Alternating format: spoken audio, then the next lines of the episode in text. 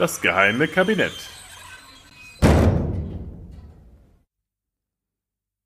Hallo und herzlich willkommen zu einer neuen Ausgabe des geheimen Kabinetts. Heute mit dem Thema Party the White House Down.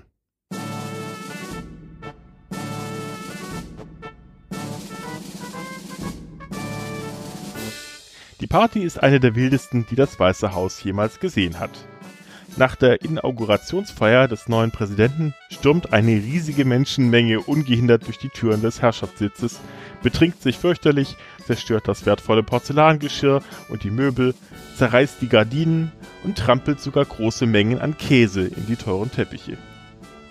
Der frisch gewählte Präsident fürchtet indes um sein Leben und kann gerade noch durch ein rückwärtiges Fenster entkommen. Die Meute kann erst aufgelöst werden, als man beginnt, Schüsseln mit Punsch, Bowle und andere Getränke auf dem Rasen vor dem Weißen Haus zu verteilen. Die zurückliegende Wahlkampagne war eine der schmutzigsten gewesen, die es je in den USA gegeben hatte und wurde mit äußerster Härte ausgetragen. Der später siegreiche Kandidat gab sich als Vertreter des kleinen Mannes aus, der zu kurz gekommenen Massen.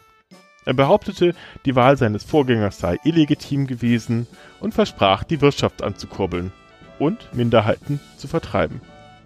Sein Kabinett sollte weniger aus gestandenen Politikern, denn aus erfahrenen Geschäftsleuten bestehen. Die Gegenseite bezeichnete er als elitär und abgehoben, korrupt und warf ihnen Wahlmanipulation vor. Beide Seiten sparten dann auch nicht mit persönlichen Angriffen auf ihre Gegner. Die Gegenseite warf dem späteren Wahlsieger sogar seine Ehe vor, da ein Part bereits schon mal zuvor verheiratet gewesen war und es da nicht mit rechten Dingen zugegangen war. Die einfache Bevölkerung, zuvor relativ wenig an Politik interessiert, nahm dadurch jedoch stark an der Wahl Anteil. Insbesondere die Frage nach den ethnischen Minderheiten und deren Vertreibung sollten schließlich ausschlaggebend für die Wahl werden, die er schließlich souverän für sich entscheiden konnte. Kommt einem irgendwie bekannt vor, ne? Aber es geht nicht um aktuelle Ereignisse, sondern um den vor, vor, vor, hier noch 32 vors einfügen, Vorgänger des aktuellen, den siebten Präsident der USA, nämlich Andrew Jackson. Der 1767 als Kind armer Eltern geborene Jackson war in den Befreiungskriegen zum Waisen geworden.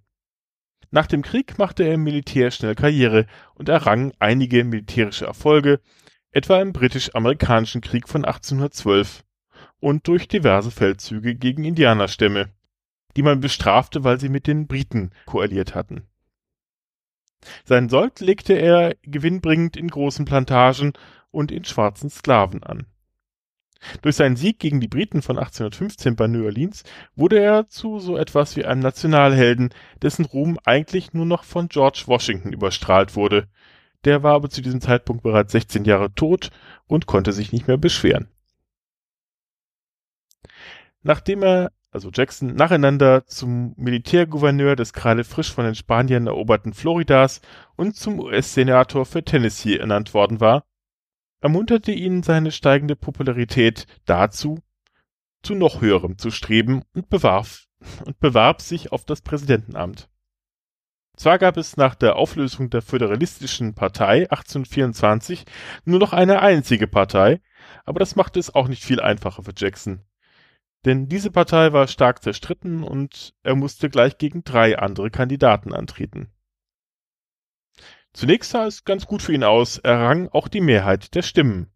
Da er jedoch eine absolute Mehrheit benötigt hätte, musste nun das Repräsentantenhaus entscheiden. Und hier unterlag Jackson zu seiner großen Überraschung, da sich einer der anderen Kandidaten auf die Seite des Zweitplatzierten John Quincy Adams schlug, der nun sechster Präsident der USA wurde. Jackson, der sich für den rechtmäßigen Sieger hielt, schwor Rache. Zunächst gründete er eine neue Partei, die Demokraten. Ja, genau die, die gerade mit Hillary Clinton verloren haben. 1828 trat er nun noch einmal an, nun als erster Präsidentschaftskandidat seiner neu gegründeten Demokratischen Partei. Jackson nutzte den Unmut der Bevölkerung gegen die als unehrenhaft und abgehobenen dargestellten National Republicans nicht direkt die Vorgänger der heutigen Republikaner, und den nochmals angetretenen Adams. Noch wichtiger war allerdings sein Wahlversprechen, gegen die verhassten Indianer vorzugehen und diese von ihrem angestammten Land zu vertreiben, um Platz für weiße Siedler zu schaffen. 1791 hatte Jackson Rachel Donaldson Roberts geheiratet, die zu diesem Zeitpunkt jedoch noch nicht rechtmäßig von ihrem ersten Mann geschieden war. Das erfuhren beide allerdings erst später, so dass er sie 1794 noch einmal heiratete. Sicher ist sicher. So sicher war es dann doch nicht, denn dieser Umstand lieferte seinen Gegnern im Wahlkampf willkommene Munition. Die fortwährenden Angriffe sollen Jacksons Frau allerdings so zugesetzt haben, dass sie schwer erkrankte und wenige Wochen nach dem Ende der Wahlen am 22. Dezember 1828 verstarb. Jackson machte Adams und seine Gegner dafür verantwortlich. Ich kann und werde meinen Feinden vergeben, aber diese üblen Scheusale, die sie verleumdet haben, können sich für Gnade nur an Gott wenden. Diese Drohung war nicht ganz ohne, denn Jackson war für handfeste Auseinandersetzungen berühmt. 1806 hatte er einen gewissen Charles Dickinson zum Duell gefordert, nachdem dieser seine Frau beleidigt hatte, vermutlich wegen dieser Heiratsgeschichte, und ihn dabei getötet. Er wurde jedoch selbst auch schwer verletzt, die Kugel verfehlte sein Herz nur knapp und verblieb zeitlebens im Brustkorb. Eine spätere Schussverletzung eines anderen Duells brachte ihm vermutlich eine Bleivergiftung ein, die ihm zeitlebens Bauchbeschwerden bereitete. Als Jackson nach seinem überwältigenden Wahlsieg im Frühjahr 1829 nach Washington reiste, säumten tausende begeisterte Anhänger die Straßen. Am Kapitol, wo die Inauguration am 4. März stattfand, drängten sich 21.000 Zuschauer, auch wenn die meisten gar nicht in der Lage waren, die Antrittsrede aus der Ferne überhaupt zu hören. Die Leute drückten dabei so sehr nach vorne, dass eine der Absperrungen, ein dickes Schiffskabel, riss und der Präsident auf seinem Pferd die Flucht ergriff. Im Weißen Haus sah es auch nicht besser aus. Hier erwartete ihn bereits eine feiernde Menge, die er zuvor zu Punsch und Bowle eingeladen hatte. Doch diesen Ansturm war das Weiße Haus nicht gewachsen. Da Jacksons Wachen nicht fähig waren, die Lage zu kontrollieren, drückten die Massen in die viel zu kleinen Räume und zerstörten dabei, vermutlich eher unbeabsichtigt, die Einrichtung. Einige stiegen mit schlammverschmierten Stiefeln auf die guten Stühle, um so besser sehen zu können. Ein anwesender Richter des Supreme Court beschrieb die Szene mit den Worten König Mob schien zu triumphieren. Dem regelrecht gegen die Wand gedrückten Präsidenten blieb schließlich nur noch die Flucht durch ein Fenster oder nach anderen Quellen durch einen Hinterausgang. Ob es sich wirklich um eine betrunkene und pöbelnde Menge gehandelt hat, wird zumindest von den Historikern David und Jan Heidler in Zweifel gezogen, die das eher als Metapher durch die Washingtoner bessere Gesellschaft und die Feinde Jacksons interpretieren. Die hatten in Jacksons Präsidentschaft ohnehin ein Regime des Pöbels gesehen. Bestätigt sahen die sich sicher in der folgenden Petticoat-Affäre, mit der der neue Präsident nicht unerhebliche Teile seiner Amtszeit verbringen sollte.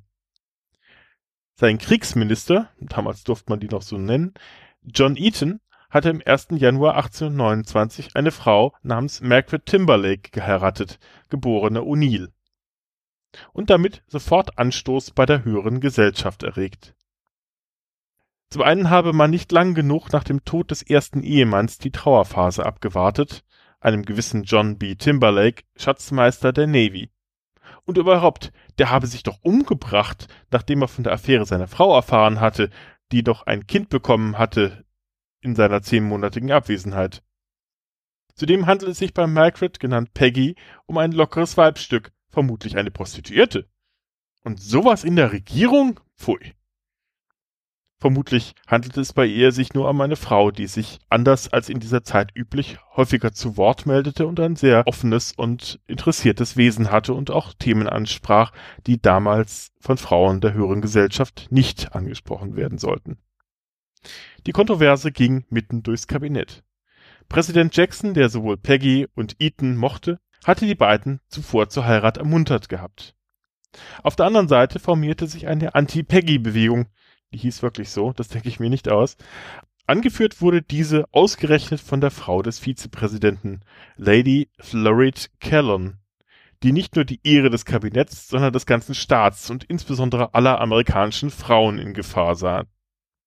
Selbst die Nichte Jacksons, Emily Donaldson, die nach dem Tod von Jacksons Frau Rachel zur First Lady aufgerückt war, schlug sich auf die Seite von Lady Callan.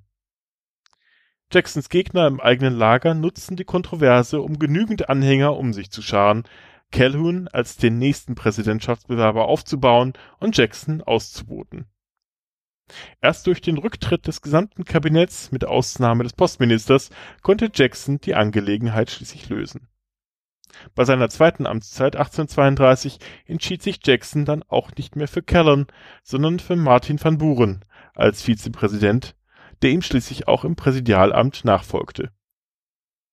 Die restliche Amtszeit verbrachte Jackson dann mit der versprochenen Vertreibung der Indianer von ihrem Land, der Zerschlagung der Nationalbank und der Durchsetzung von Zollgesetzen in South Carolina.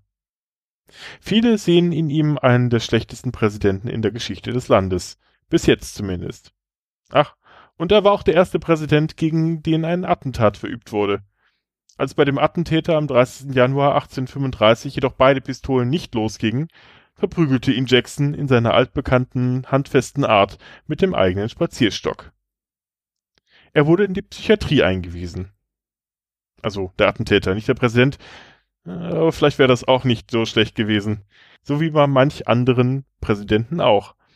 Aber das sind andere Geschichten, die ein anderes Mal erzählt werden sollen. Und damit wieder einmal danke fürs Zuhören. Macht's gut und God bless America. Die hätten das gerade nötig.